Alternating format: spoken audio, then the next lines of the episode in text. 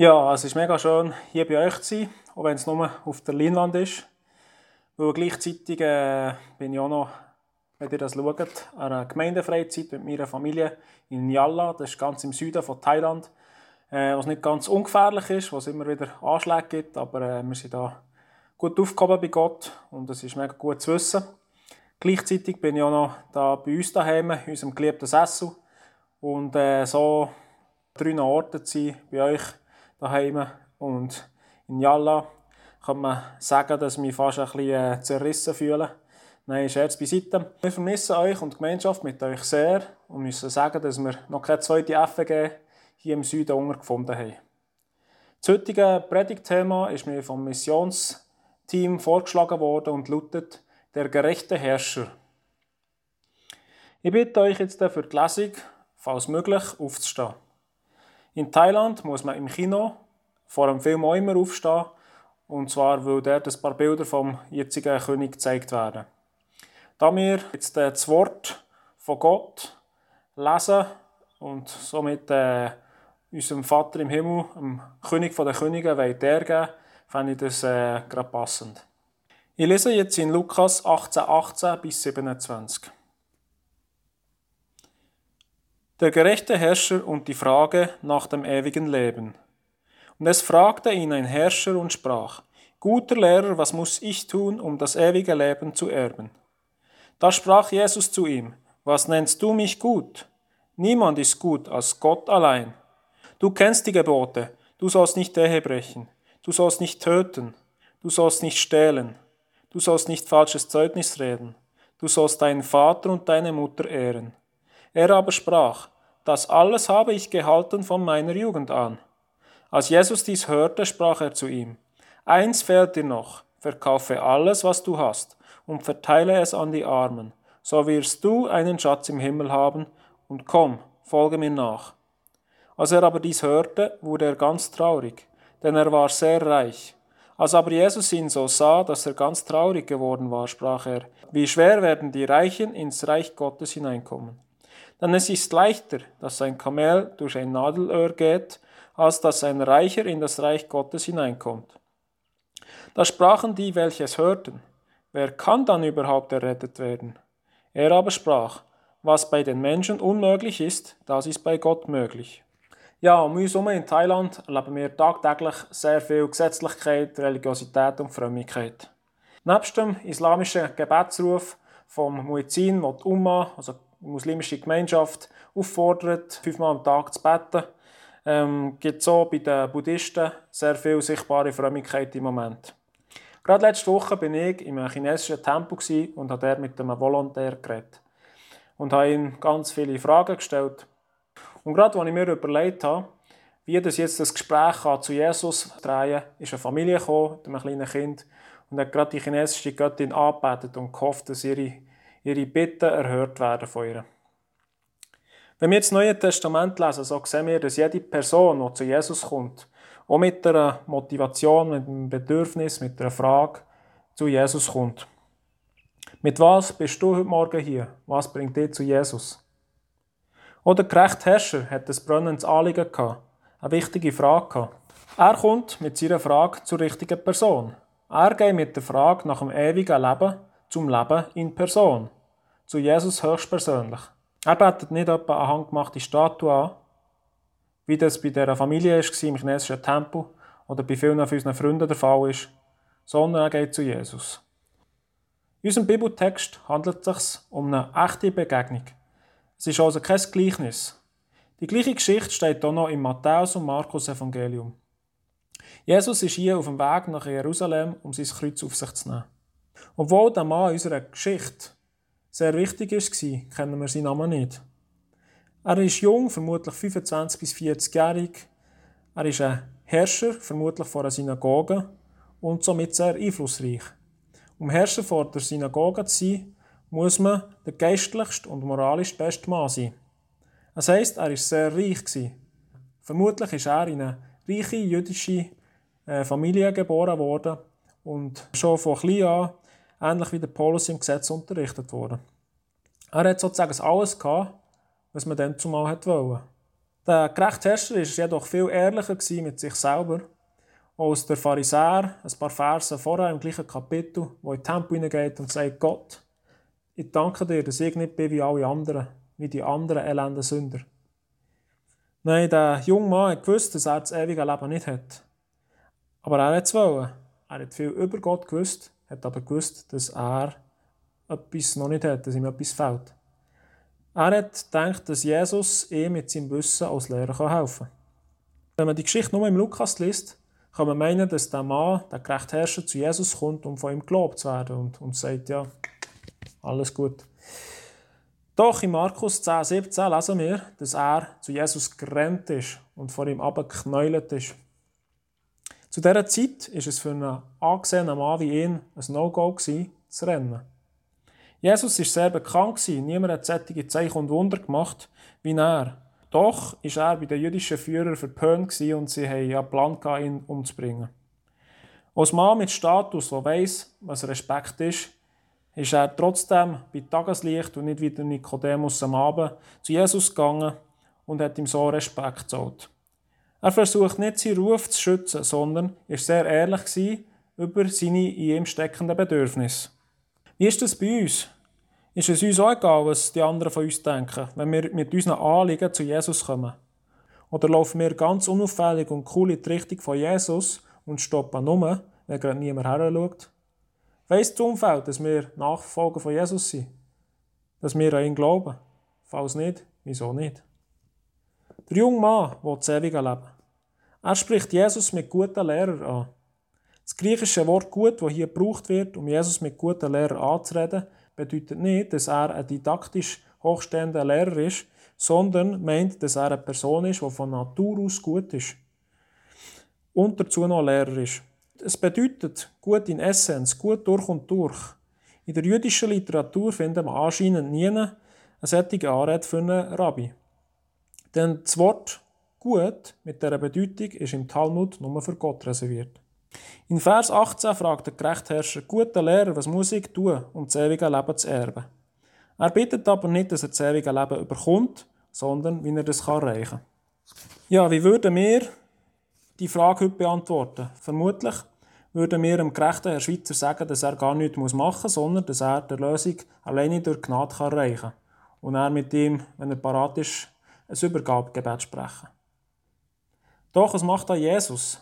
Anstatt dass Jesus mit dem vielversprechenden, potenziellen und interessanten Nachfolger einen Weg geht, antwortet er ihm, wie so oft, mit einer Gegenfrage und räumt mit dem schwammig benutzten Griff gut auf. Was nennst du mir gut? Niemand ist gut außer Gott. Jesus gibt zuerst gar keine richtige Antwort auf die Frage, direkte, sondern zeigt die Ironie von seiner Frage auf.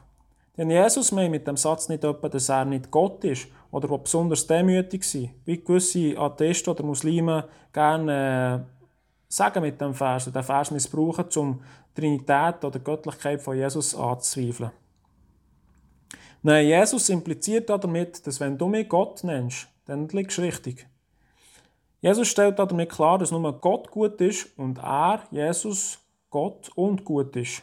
Wenn du aber denkst, dass du oder sonst jemand gut ist, dann liegst du total falsch. Denn niemand außer Gott ist gut, sagt Jesus. Und er versucht den Fokus weg von seinen Taten auf Jesus, sein Wesen, auf seine Natur zu leiten. Und kommt so eigentlich genau auf die Wurzeln vom Übel zu sprechen. In Vers 20 sagt er ihm eigentlich, du willst das ewige Leben erlangen, dann sei perfekt. Das ist alles, was du machen kannst. Halt Gebot. Und so sagt er zu ihm in Vers 20 eben, Du kennst die Gebote. Du sollst nicht Ehe brechen, du sollst nicht töten, du sollst nicht stehlen, du sollst nicht falsches Zeugnis reden, du sollst deinen Vater und deine Mutter ehren. Man würde denken, dass jetzt der gerechte Herrscher sagt, ja, da habe ich versagt, und zwar volle Pulle. Aber nein, er sagt, das alles habe ich gehalten von meiner Jugend an.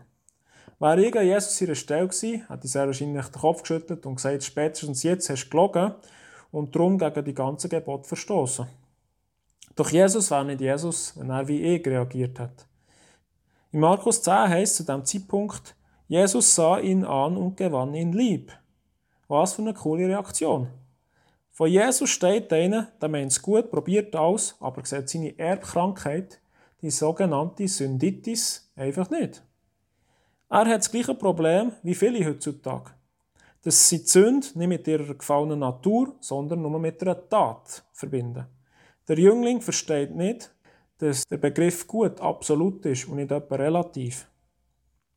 Es gibt viele fromme, gute Menschen, die ihr das Beste geben. Auch hier. Sie stehen vor Sonnenaufgang auf, beten Gott an.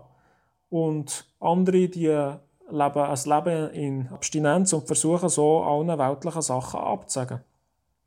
Doch Jesus hat das Verständnis von gut durchgerüttelt und sagt, niemand ist gut außer Gott.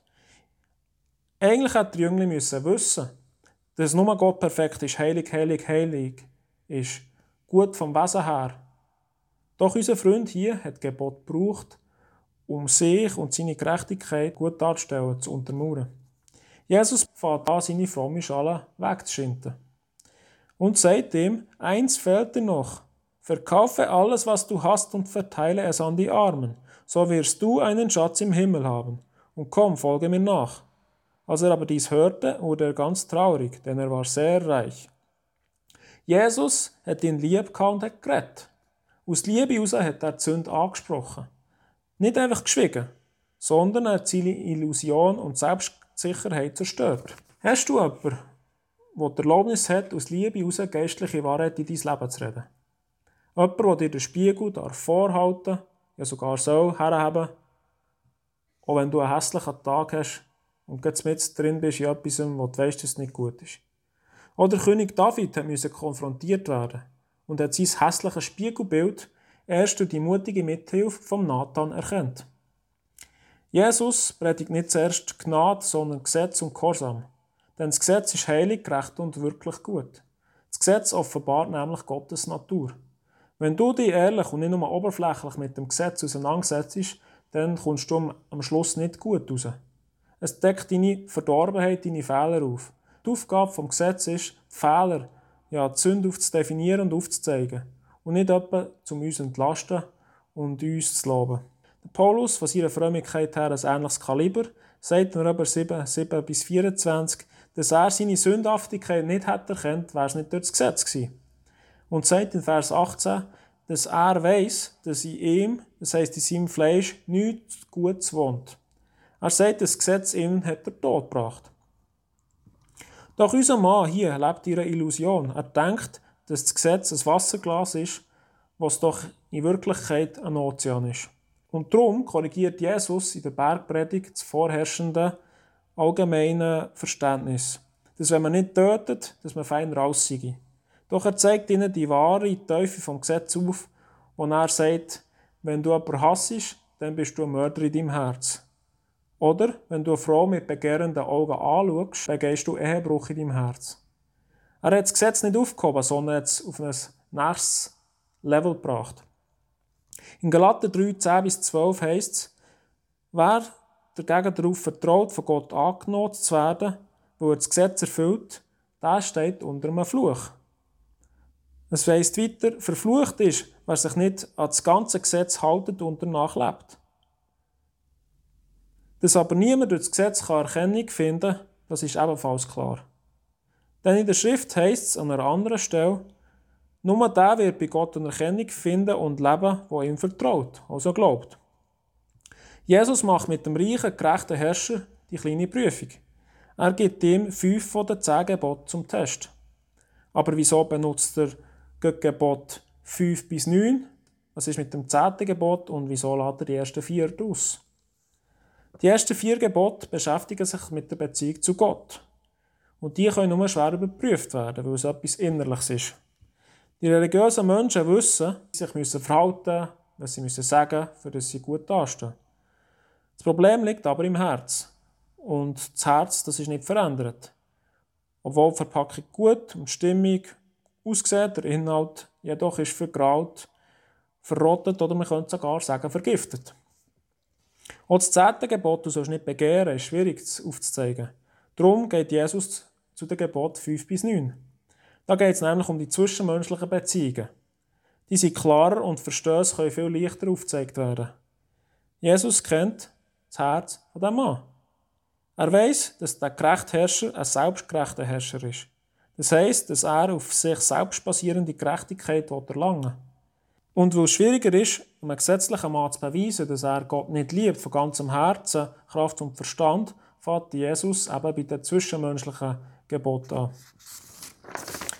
Wer von euch kann behaupten, dass er von Geburt an bis jetzt seine Eltern immer geehrt hat und gekocht hat, nie schlecht über sie gedacht hat oder frech war? Wer kann sagen, dass er oder sie von seiner Jugend an nie hat Ehebruch begangen Damit meine ich, wie Jesus so in der Bergpredigt erklärt, nie auch nur einen unreinen Gedanken gehabt.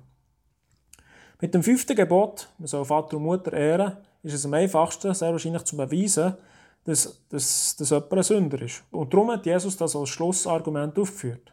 Eigentlich hat jetzt die Antwort von Jesus, dem gerechten Herrscher, müssen den Teppich unter den Füßen wegziehen. Denn in Jakobus heißt es, wer ein Gebot bricht, bricht das ganze Gesetz. Doch wie reagiert der Mann in unserem Text? Er sagt, er hat alle Gebote eingehalten. Jesus hat ihm gerade ein sehr gutes Argument gegeben und ihm gezeigt, dass er ein elender Sünder ist, der das ganze Gesetz gebrochen hat. Aber er sieht es nicht. Er ist blind. Er ist tot. Geistlich tot. Als ich in Vancouver mit einem besessenen Italiener, der zum Teil in der Schweiz ist aufgewachsen und darum Deutsch können, geredet habe, hat er auf die Leute gezeigt, die sie vorbeigelaufen und gesagt, die sind alle tot. Die sind alle schwarz-weiß. Die sind alle wandelnde Leichen.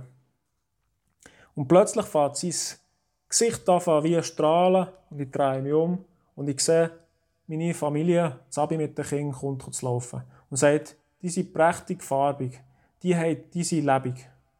Ja, und für mich war es mega krass zu sehen, wie der, wie der besessene Italiener hat in die geistliche Realität hineingesehen.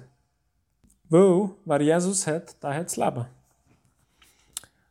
Wer das ewige Leben will, muss neu geboren werden. Das lehrt auch Jesus. In Johannes 6,63 heißt es, Gottes Geist allein schafft das Leben. Ja, bringt das Leben.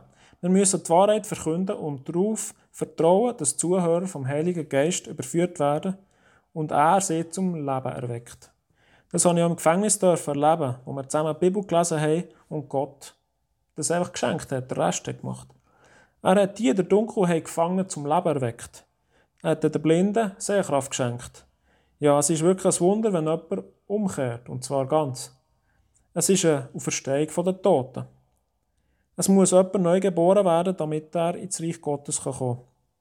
Es bringt nichts, wenn du mal Toten sagst, hey, schau mal, ich habe etwas mega Feines zum Essen. Wenn der Heilige Geist ihn nicht auferweckt, dann wird er nicht davon essen, ganz sicher nicht.